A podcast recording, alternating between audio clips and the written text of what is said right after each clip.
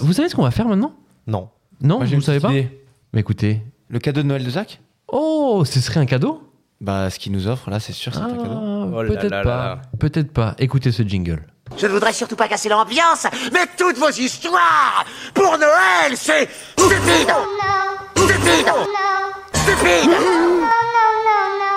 Oh. Alors là, Zach, oui, est-ce que tu veux être euh, notre Grinch de Noël je suis un beau Grinch. T'es un beau Grinch J'ai Oui. des poils, mais ils sont pas verts. J'ai des poils, mais ils sont pas verts. Ok. Alors écoutez, ceci est une ode à la pensée critique. Un petit guide de survie au repas de Noël à l'aube d'une guerre civile. Donc le champagne ou tout autre spiritueux, qui sont fortement consommés en période festive, pousse à la désinhibition des cerveaux. Alors même s'il n'y a aucun alcool qui est consommé, le cadre de la famille, c'est déjà un lieu d'exutoire où on se permet parfois des attitudes et des mots qu'on se permet ni au bureau, ni dans le métro, ni au resto. Il y a une sorte d'incontinence psychologique qui apparaît dès qu'on ferme les portes d'une maison en fait. Et à Noël, tu as un contraste très fort qui peut émerger avec des jolies décos chatoyantes en extérieur et à l'intérieur des dialogues dignes du Vichy des années 40. Alors, règle de base en, socio- en sociologie, plus il y a d'êtres humains dans un espace limité, plus forte est la probabilité d'une fonte du niveau intellectuel global des échanges.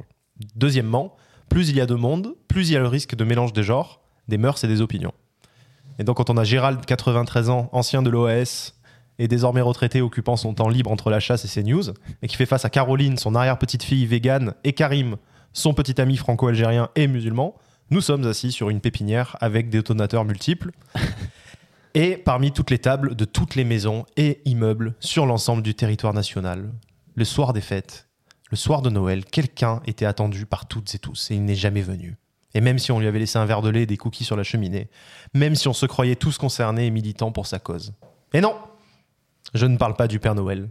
Le vrai absent des fêtes, c'est l'esprit critique. Le mot est jeté. Et je pose cette question, ne vaudrait-il mieux pas disposer d'un bon esprit critique avant de se permettre d'ouvrir sa gueule sur un sujet? Alors déjà, qu'est-ce que c'est que l'esprit critique? Olivier, tu sais ce que c'est que l'esprit critique? Je sais totalement ce que c'est, oui. Bon, c'est une notion qui est fortement discutée dans les facultés avec des définitions multiples. Selon un consensus de chercheurs de l'université de Louisville, c'est l'art de conceptualiser, analyser, synthétiser l'info récoltée par l'observation, la réflexion et la communication dans le but de fonder des croyances ou d'agir. Donc, je résume, selon cette définition, avant d'agir ou de fonder des croyances, il faut au préalable observer, réfléchir, communiquer, conceptualiser, analyser et synthétiser. Ça fait beaucoup d'étapes à respecter. Ça nécessite peut-être de faire une pause avant d'enchaîner sur la deuxième vidéo qui traite des faux avions en images de synthèse du 11 septembre. Mais même si ces étapes étaient respectées, les sociologues s'accordent sur des qualités intrinsèques indispensables pour disposer d'un bon esprit critique. Une bonne capacité d'analyse, des compétences cognitives de raisonnement, de la curiosité et beaucoup d'humilité. Mmh. Et avant tout ça, un bon socle de connaissances. Alors j'ai parlé de guide pratique et donc je vais vous faire une synthèse d'une petite checklist à cocher avant d'ouvrir sa gueule sur un sujet à table pour Noël. 1. Ai-je des connaissances profondes sur ce sujet? 2. Puis-je citer deux à trois événements dans ma vie qui- ou accomplissements qui démontrent que je dispose en général de bonnes compétences de raisonnement et d'analyse? 3. Suis-je curieux intellectuellement? 4. Suis-je humble? Attention, si vous avez un total de 4 oui sur 4, vous manquez peut-être d'humilité. Du coup, vous avez peut-être à minima 3 sur 4, voire pire. Dans tous les cas, si vous n'avez pas un total de 4 oui sur 4, vous prenez deux risques. 1. Le risque d'une discussion sans fin, ni but, ni intérêt. Et dans le pire des cas, une hémorragie cérébrale pouvant aggraver le déficit initial d'irrigation de votre cerveau. Ça peut. Maintenant, deux solutions. On s'arrête là et vous acceptez de la fermer à table, sauf pour raconter une blague ou pour faire semblant de ne pas connaître l'anecdote de Tata Monique sur l'enfance de Tata Monique, car Tata Monique ne parle que de Tata Monique. en cas de débat sur le conflit israélo-palestinien, le nombre de musulmans en France ou Stéphane Plaza, si on vous demande soudain votre avis, voilà quelques éléments de langage qui vous permettront de ne pas vous faire passer pour un lâche sans pour autant passer pour un con. Deux points, ouvrez les guillemets. Oh, écoute, je pense que c'est un sujet complexe et je dois encore creuser euh, ce sujet. Fermez les guillemets. Ou encore, ça pose beaucoup de questions. Je reviendrai vers vous quand j'aurai des éléments de réponse satisfaisants. Et enfin, l'ultime arme, si vous vous sentez coincé, qui marchera à tous les coups. Et ce Macron alors Ou encore, et le prix de l'électricité Non mais vous avez vu Vous avez vu Alors je vois des visages un peu déçus autour de la table. Je vous comprends, vous vouliez être les héros de la soirée, disposer d'un esprit critique impeccable, vous permettant de prendre la parole avec brio et légitimité sur un sujet un peu litigieux. J'ai conscience que nous sommes en 2023. Vous êtes désormais à la recherche d'une solution rapide et simple pour disposer d'un bon esprit critique en 3 minutes avec le code Esprit25 la chim. Alors, tout n'est pas perdu, mais le temps nous est compté. On va miser sur un seul sujet déjà, parce qu'on n'a pas le temps d'en maîtriser 8. Ça y est, vous avez choisi votre sujet, magnifique. Maintenant, vous allez sélectionner 5 sources différentes et fiables sur le dit sujet. Livre, encyclopédie, Wikipédia, à la limite. Et en dernier recours, vidéo YouTube la moins occulte possible. Ouais. Mettez la vidéo en x2, vous n'arrivez pas à suivre, ok, vous avez raté le test, vous manquez peut-être de rapidité, de vivacité, de traitement de l'information. Donc il va falloir apprendre également à muscler un peu son raisonnement. Maintenant, on va passer à la curiosité et à l'humilité. Donc, il va falloir, pour la curiosité, croiser les points de vue sur le sujet, notamment d'un point de vue politique. Donc, le matin, vous allez lire Le Figaro. Le soir, vous regardez Quotidien.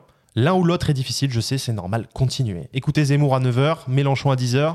Écoutez Sardou, puis Maître Gims, puis une interview de Jordan Bardella, puis une chanson du collectif métissé. Commandez un bœuf carotte à 11h. Mangez des cornes de gazelle au goûter, enchaînez sur des nems. Brandissez un livre de Hugo Clément au rayon saucisson du Salon de l'Agriculture, puis dévorez un tartare de bœuf à main nue en plein concept store vegan éco-responsable du 3e arrondissement parisien. Génial. Habituez-vous à la diversité des genres, des cultures, des sources et des gens. Habituez-vous à la violence de l'intolérance, au visage des gens qui se déforment quand ils savent que vous êtes d'un autre bord que le leur. Oh, attendez, quoi? Vous vous sentez bizarre.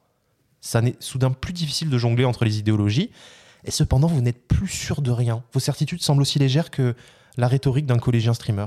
Bravo Vous avez atteint l'étape de l'humilité. Vous êtes peut-être prêt à ouvrir votre gueule pour le repas de famille. Mais vous vous demandez peut-être si euh, vous pouvez être sûr de ce que vous venez d'apprendre dans cette chronique. Genre, est-ce que moi-même je suis vraiment légitime à parler de pensée critique? Est-ce que j'ai vraiment suffisamment de connaissances, d'ouverture d'esprit d'humilité pour prétendre en parler? Alors, je vais vous répondre, mais avant, j'ai juste une petite question. Est-ce que vous avez vu le prix de l'essence en ce moment? Très bon, très bon, très très bon. Bravo, bravo, bravo. Bravo, bravo, bravo, bravo. Merci, merci. Il prend jamais de vacances, ce mec. L'esprit critique. Faites ou pas faites. Fort, hein. Euh, remis au goût du jour par Monsieur Macron d'ailleurs. Oui. La pensée complexe. Et ce Macron alors? Je sais pas si vous avez entendu. Complexe. Complexe. Complexe. La pensée complexe. Non? Vous avez pas entendu ça? Ça me dit un truc, ça. Alors, il avait prôné ça à une époque, euh, plusieurs fois d'ailleurs. Ouais. La, la pensée complexe, c'est l'esprit critique, c'est la même chose. Mais il a dû sortir ça euh, de la même manière qu'on sortirait et ce Macron alors Et ce Macron alors Ils ont dû lui poser une question sur, euh, sur le pouvoir d'achat. Vous savez, la pensée- vous savez ce que c'est la pensée complexe C'est exactement ça. C'est en gros, c'est tout n'est pas si noir et si Ouais, blanc. Et... Allez plus loin un petit peu. Pensée complexe. Merci Zach. Je vous en prie. Merci Bravo, Zach. beaucoup.